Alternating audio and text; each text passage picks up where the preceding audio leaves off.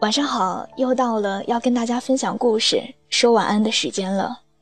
更多晚安故事可以关注我的微信平台，在微信界面中搜索小写的英文字母“说晚安八二一”，微博搜索“我给你的晴天”。我们素未谋面，你也可以跟我说说你的故事。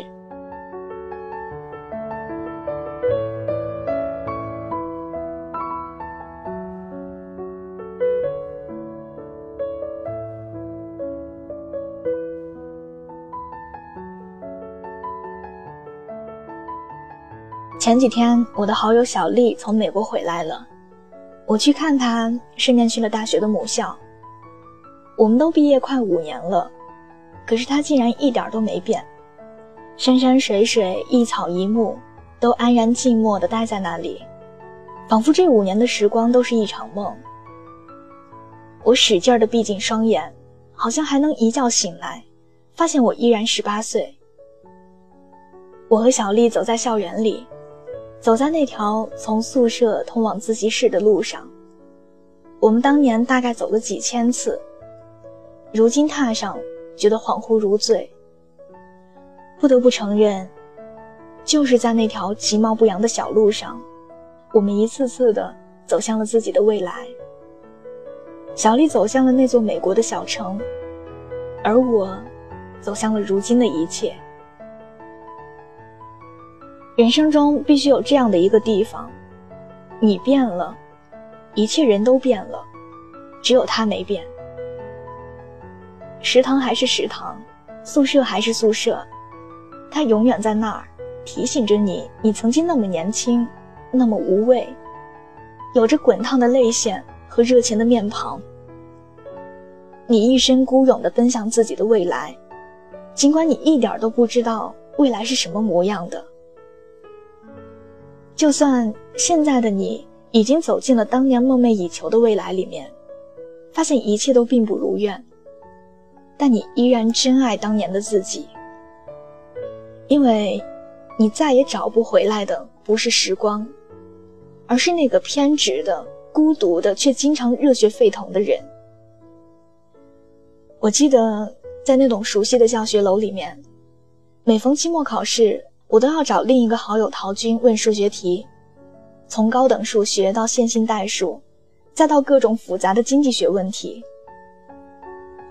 六月最热的盛夏，蒸笼一样的教室里面，他不厌其烦地告诉我，金融经济学里蝶式期权究竟是什么意思。我常常在想，我们自年少时候的相识，是如何度过了这漫长的近十年的时光。后来我知道，是因为我们永远在真挚的注视着彼此的成长。我希望你好，甚至希望你比我更好。你为我被荆棘刺痛的双脚满含泪水，就如同我为你收获的通身荣光而无限骄傲，仿佛那个荣光也照耀在了我自己的身上。这就是我们的情谊。从不以彼此为耻，永远以彼此为荣。在这个世界上，怀旧大概永远都是一个经久不衰的话题，适合所有年龄的人类，从少年到中年，从中年到老年。少年怀念童年，而所有已经告别了青春的人，几乎用余下的全部时光来怀念青春。青春多好啊！爱过，恨过，大笑过，痛哭过。若干年后，所有的情愫都被时间无限的发酵了。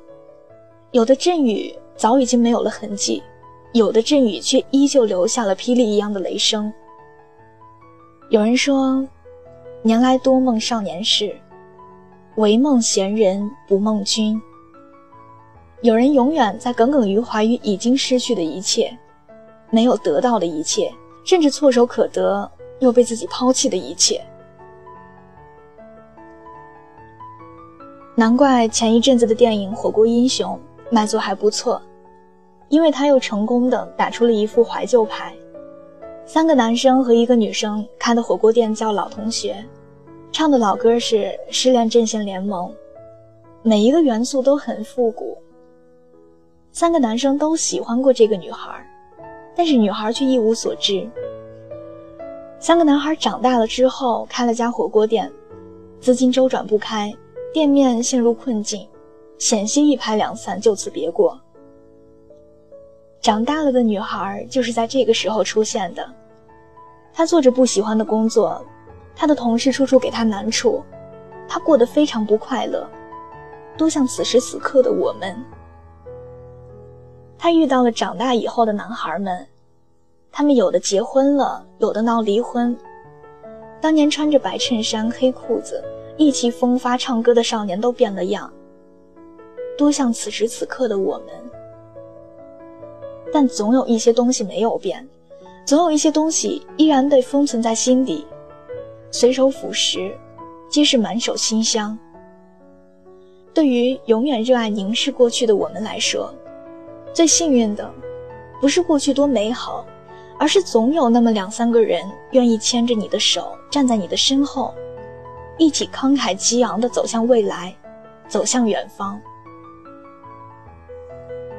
第一本书出来之后，我给陶军寄去的书的扉页，抬头写的是“挚友陶军”，室友看到都笑了。为挚友这两个古老的字，我也不知道该如何解释，只是觉得再也没有另外两个字可以尽述我们近十年的情谊。犹有如此，真挚无方。这是我们过去的十个年头，而未来，未来仍然漫漫。而我写给小丽的扉页，是引用了莎士比亚的诗：“树荫逃得再远。”也逃不出树的根，你走得再远，也走不出我的心。我是从他身上知道万千深情皆可托付，而我们永远不必担心会走失在彼此的岁月中。爱的兄弟，陪我逛逛这冬季的校园，给我讲讲那漂亮的女生。白发的先生，趁现在没有人，也没有风。我离开的时候，也像现在一般落叶萧瑟，也像现在。我漂亮的女生，白发的先生。情诗人，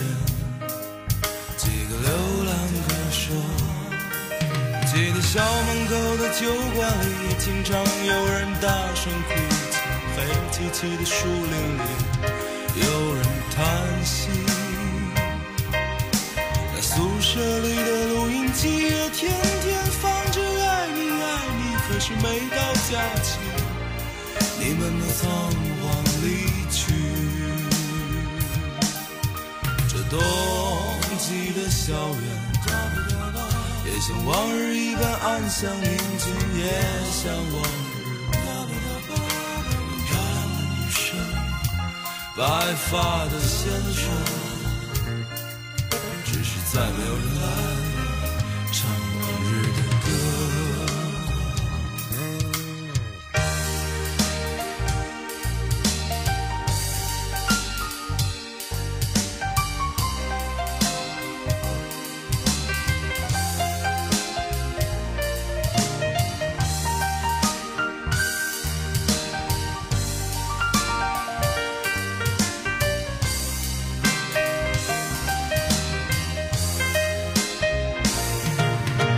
校门口的酒馆里，也经常有人大声哭泣。黑漆漆的树林里，有人在叹息。那宿舍里的录音机也天天放着《爱你爱你》，可是每到假期，你们都仓皇离去。我亲爱的兄弟，逛逛这冬季的校园，给我讲讲那漂亮的女。生，白发的先生，趁现在